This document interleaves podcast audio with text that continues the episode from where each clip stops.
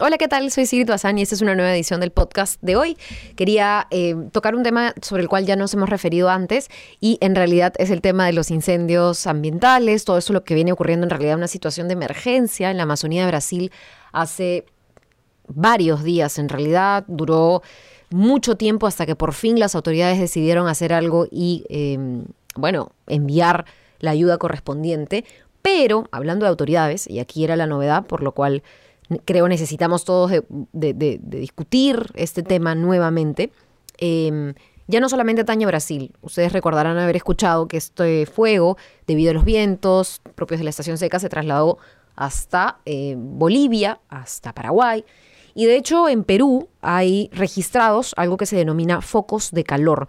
En Madre de Dios se ha registrado hasta hace un día cuatro focos de calor en zonas cercanas a Puerto Maldonado, también en el distrito de Las Piedras y en Iberia, tenemos allá un COER en Madre de Dios, un centro de operaciones de emergencia que eh, ha indicado que la calidad del aire sí registra valores de contaminación tras los incendios forestales en otras zonas. De hecho, también se espera que el Ministerio del Ambiente evalúe Tambopata. Hay acciones que el Perú está tomando en medio de todo esto porque nos afecta. Es decir, no podemos ser indiferentes. Y claro, evidentemente no solamente basta con poner algo o postear algo en redes sociales, sino creo que también informarnos y concientizar exigir a nuestras autoridades que hagan algo, que esto sea noticia, porque la gente realmente lo pide, ¿me entienden? Finalmente, creo que los medios van a recoger las exigencias de las personas también, porque es lo que la gente quiere ver y es lo que a la gente le tiene que importar de alguna manera, ¿no? Yo sé que cada quien es libre, pero creo que esto nos debe de preocupar. ¿Y qué ocurre? Que en medio de eso, los gobiernos, las autoridades, a eso me refería, buscan soluciones. Buscan soluciones contra el fuego, pero buscan soluciones también para evitar que se propague, buscan soluciones para evitar que cada año ocurra o en menor proporción, etc. Entonces, ¿qué ocurre? Es tal el infantilismo que creo que ya todos han visto en televisión, en los medios de comunicación, si están suscritos o suscritas como yo a alguna em, red de información o algún tipo de agencia informativa que constantemente les mande alertas. Si no lo están, se los recomiendo más allá de los medios locales, por ejemplo La República, ¿no es cierto? Y otros medios. Eh, yo, por ejemplo, me suscribo a distintos medios de comunicación em, internacionales, no sé, El País, la BBC, pero también a medios como Al Jazeera, no lo sé. Ustedes escojan un poco ahí el medio de, de su preferencia. Eh, de hecho, también hay medios alternativos eh, que son gestados desde las comunidades, para quienes quieren información incluso aquí en Perú, estar atentos a Servindi y a otras plataformas en donde tocan mucho el tema indígena, de la Amazonía, etcétera. Se los recomiendo. Dicho esto, no sé si a ustedes ya les ha llegado toda la discusión que se desarrolló el día de hoy, si escuchan este podcast luego van a recordarla entre el señor Bolsonaro y otros mandatarios. Y es que Jair Bolsonaro, el presidente de Brasil, ya es un niño de verdad es, tiene aquí un problema psicológico que me preocupa y un problema psicológico hasta diría yo grave para estar diciendo que sí, que no, que nunca me decido como dice la canción. Porque no sé si ustedes escucharon, pero primero Bolsonaro dijo que no iba a aceptar la ayuda de los 22 millones de dólares que el G7 le estaba ofreciendo. Eso ya de por sí, cuando leí la noticia casi me caigo. La verdad, me, me, me sorprendió a sobremanera, me pareció estupidísima la reacción. Para esto, el G7 o el Grupo de los Siete es un grupo de países con peso político, económico y hasta militar, ¿no es cierto?, a escala mundial. Estamos hablando de siete de los principales poderes económicos, Alemania, Canadá, Estados Unidos, Francia, Italia, Japón y Reino Unido. De hecho, la Unión Europea cuenta con representación política en esta instancia. Entonces, que el G7 te ofrezca 22 millones de dólares para ayudar al incendio no me parece poca cosa. ¿Qué le dijo Bolsonaro? Dijo no. Y luego decidió decir que sí, pero siempre y cuando Emmanuel Macron retirara sus insultos, el presidente de Francia. O sea, ¿pueden creer ustedes que un presidente diga eso? O sea, imagínense, ¿no? Eh, cientos de miles de hectáreas de tu Amazonía se están quemando y tú como presidente dices, no, no voy a aceptar tu ayuda. O bueno, lo acepto si, si, te, si retiras lo dicho. O sea, que estamos en un, en un episodio del Chavo del Ocho. ¿Qué, qué cosa? De, verdad, me ha parecido realmente atroz. Lo que ha dicho Bolsonaro es que Macron lo llamó mentiroso y una vez que deje de, de llamarlo así, que retire lo dicho, entonces podremos hablar. Imagínense ustedes como background, como digamos, previo a lo ocurrido, les cuento, Macron fue el que informa sobre la creación de este fondo. Él dice, como vocero de los G7, que se ha aprobado una colaboración de 22 millones de dólares contra el fuego para poder aliviar los incendios o combatir los incendios que consumen la Amazonía, ¿no? Em, y nada, lo que le contesta Bolsonaro es que agradece la oferta, pero tal vez esos recursos sean más útiles para reforestar a Europa. Es, y todavía dándose el lujo, ¿no es cierto?, de, ser sarcástico en, en, medio de esto. O sea, todavía le dijo y le dio en donde más le duele, Bolsonaro, ha sido él como ningún otro. Macron no pudo prevenir un incendio en una iglesia que es considerada patrimonio de la humanidad. Y ahora, ¿quiere venir a darme lecciones? Señor Bolsonaro, se está quemando su Amazonía y está afectando a nuestro país, entre otros países. ¿Puede usted dejarse de sonceras y trabajar? Es lo que yo le diría, perdónenme, pero que uno sea periodista no lo exime a uno de sentimientos, de emociones, de impotencia, de indignación y además de querer preguntarle ese tipo de cosas a un señor que viene haciendo el retroceso de Brasil, que ciertamente fue azotado por la corrupción en gobiernos que le dieron mucho a la gente, pero que al mismo tiempo se llevaron mucho aprovechándose de esta popularidad de la que gozaban. Pero el gobierno actual no está haciendo ni lo uno ni lo otro, o sea, o por, por decirlo de alguna manera, se está beneficiando el señor eh, Bolsonaro el mismo y al mismo tiempo está sumiendo al país en, la desdicha. Tal cual. Tal cual, realmente. De hecho, ahora Bolsonaro, ¿no?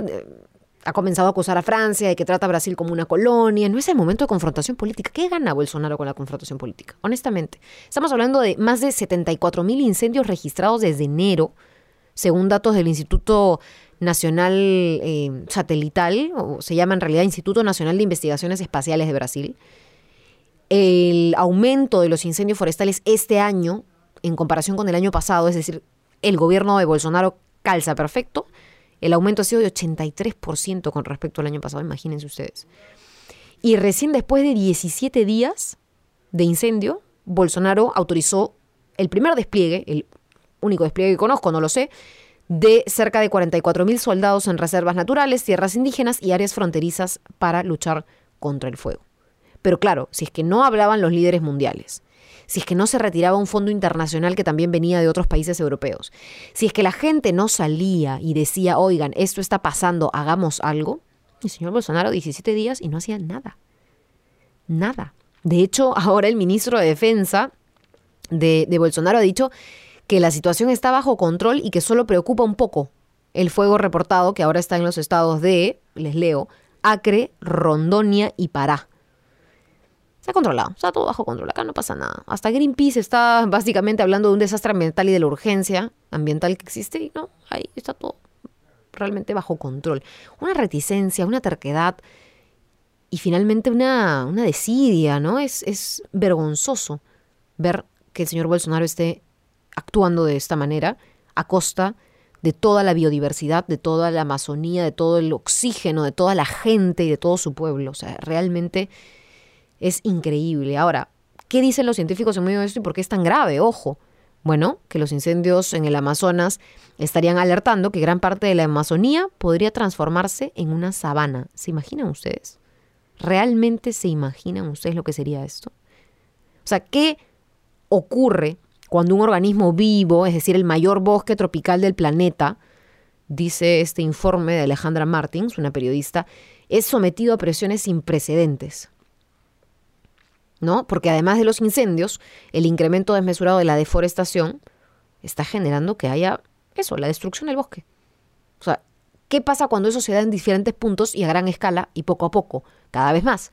Bueno, lo que conocemos como selva, como Amazonía, según esta periodista, podría pasar a ser una sabana. Tal cual. De hecho, se basa en el estudio del científico brasileño Carlos Nobre, investigador del Instituto de Estudios Avanzados de la Universidad de Sao Paulo, trabajó 35 años en el INPE, en el Instituto Nacional de Investigaciones Espaciales de Brasil. Y básicamente es, es eso lo que advierte su estudio, que si se llega a un determinado nivel de desforestación, la Amazonía puede alcanzar un punto de transformación sin retorno. En inglés, un tipping point. Entonces, claro, nuestros cálculos, decía eh, este científico junto con el científico estadounidense Tomás Lovejoy decían, Los cálculos muestran que si desaparece entre un 20 y un 25% del bosque amazónico, aumentará la duración de la estación seca y la temperatura, y eso puede llevar a que el bosque tropical dé lugar a una vegetación diferente de sabana. O sea, cambias todo el ecosistema, la cantidad de fauna, flora que se pierde, que, muere, ¿me entienden? O sea, imagínense. Es una locura realmente lo que, lo que estamos viendo, pero em, cada vez más se convierte en inflamable esta zona de la selva, que claro, en realidad uno diría debería ser muy húmeda. Pero ¿qué pasa? Que las copas de los árboles atrapan la humedad en la parte inferior y en el nivel más alto de humedad, ahí sí se dificulta que las llamas prendan o se extiendan. Pero, pero hay evidencias en realidad de eh, otro tipo de rayos sin lluvia que sí generan este tipo de, eh, de incendios, ¿no? En fin, la verdad es que es increíble cómo, se, cómo surge este fenómeno de los incendios forestales, pero como les comentábamos, responden también a una actividad que depreda los suelos que hace que estos sean más frecuentes. De hecho, hay vínculos con la ganadería y con la tala, más que con la humedad o con el clima, que generan, ¿no es cierto?, eh, este tipo de, de fenómenos. De hecho, la ganadería involucra la quema de árboles y la tala hace que el bosque sea más inflamable. Ese es en resumen lo que dice ese estudio científico para no marearlos con los datos que estoy aquí revisando en el informe. Pero algo que sí quisiera resaltar, por ahí me escribieron en las redes sociales y se los comento a ustedes por si les parece bacán. La ganadería que involucra la quema de árboles se usa, va a sonar bien son solo que digo, pero ¿para qué? Para criar ganado que luego se vende y que luego se consume. De repente podemos nosotros ayudar también, ¿no? Ahí. Obviamente por ahí también leía, a través de las redes sociales, estos memes de cómo ni siquiera podemos, ¿no es cierto?, em, reciclar en nuestras casas y ya vamos a estar hablando de la Amazonía. No se trata de eso. Todos podemos hablar de todo. Claro que cada uno también puede después en su casa mejorar y ser cada vez mejor. No necesitamos ser perfectos porque para empezar eso no existe. Y todos tenemos el derecho a opinar, a criticar, a construir y a construirnos a nosotros mismos mientras tratamos de construir afuera. Uno no es excluyente del otro. Entonces, para quienes quieren acallar, ¿no es cierto?, a, quienes quieran usar sus redes sociales, compartir esta información y difundirla, no se dejen callar. No se dejen callar porque normalmente esto viene del resentimiento. Aquí todos podemos alzar la voz y de repente, mientras más veamos la situación y más hablemos del tema, nos vamos a dar cuenta que nosotros también podemos cambiar. Cuando les hablaba de la ganadería, ¿qué estamos consumiendo en nuestras comidas, en nuestras mesas? ¿Qué alimentos nos llevamos a la boca? ¿Por qué abusamos de comer tanta carne?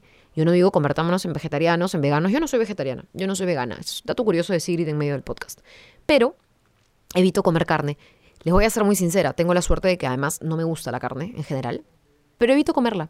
La como una vez a la semana, dos veces a la semana, máximo, si tengo reuniones familiares. Si puedo comer otro tipo de proteínas, mejor. Si no, también opto por la carne de pescado, eh, normalmente carne de pollo o huevos, que es lo que yo, por ejemplo, incluyo bastante en mi dieta como bastantes huevos. Em, porque también me preocupa estar bien alimentada. Pero si no voy a comer, pues, no sé, res el lunes, res el martes, bistec el miércoles, asado el jueves. ¿Por qué? Primero te haces daño. Mm, ustedes saben, hay muchas enfermedades relacionadas con el tema del consumo excesivo de, de carne de res. Y en segundo lugar, claro, alimentamos una industria que es bastante cruel con los animales, pero al mismo tiempo una industria que genera o que viene de la ganadería y que causa, pues, en muchos casos, la quema de árboles, la deforestación, la tala indiscriminada. Así que ojo, con eso, ¿no? Como les digo, yo creo que todos podemos hacer un cambio en la medida de nuestras posibilidades.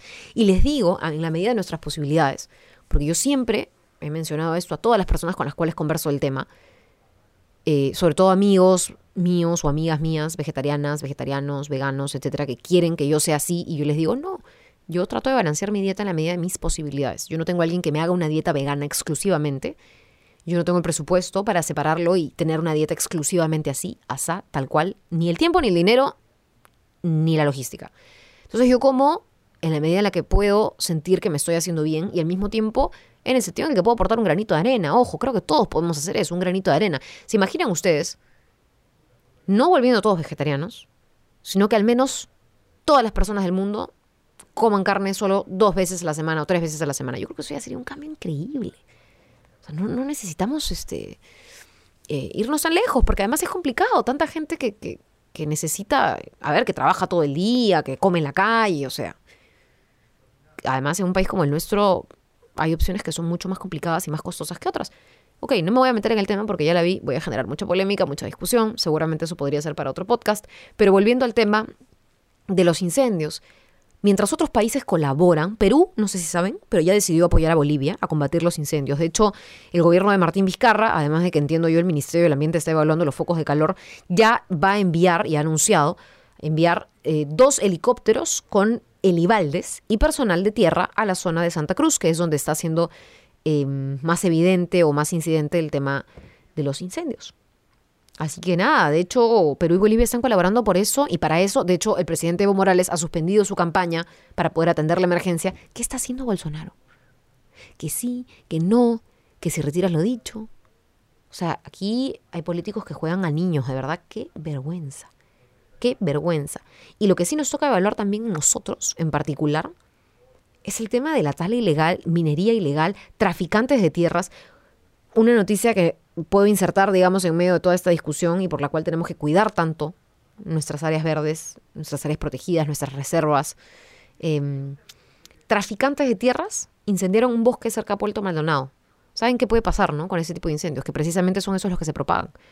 Entonces, claro, combatiendo el tráfico de tierras, combatiendo eh, las actividades ilegales que contaminan, que deforestan, yo creo que también podemos ayudar mucho y poner ese primer paso hacia una serie de cosas que también seguro tendrán que realizarse para, para que esta, este tema no, no, no se acabe. No, no, cada vez pienso más cuando leo noticias de que hay algunos países que en las próximas décadas se van a quedar sin agua. Yo pienso, o sea, miren hacia dónde estamos yendo, ¿no? ¿Qué cosa le vamos a dejar a nuestros hijos o, no sé, a, la generación que venga? realmente es, es muy egoísta de nuestra parte. Y por eso es que quería nuevamente tocar el tema como un llamado a la reflexión. No sé qué opinen ustedes, pero por supuesto, como siempre los leo, me pueden buscar en todas las redes sociales como Sigrid Bazán, comenten este podcast, compártanlo si les, parece, si les parece. Y si no, acepto también sugerencias de otros temas que toquemos semana a semana. Muchísimas gracias por escucharme.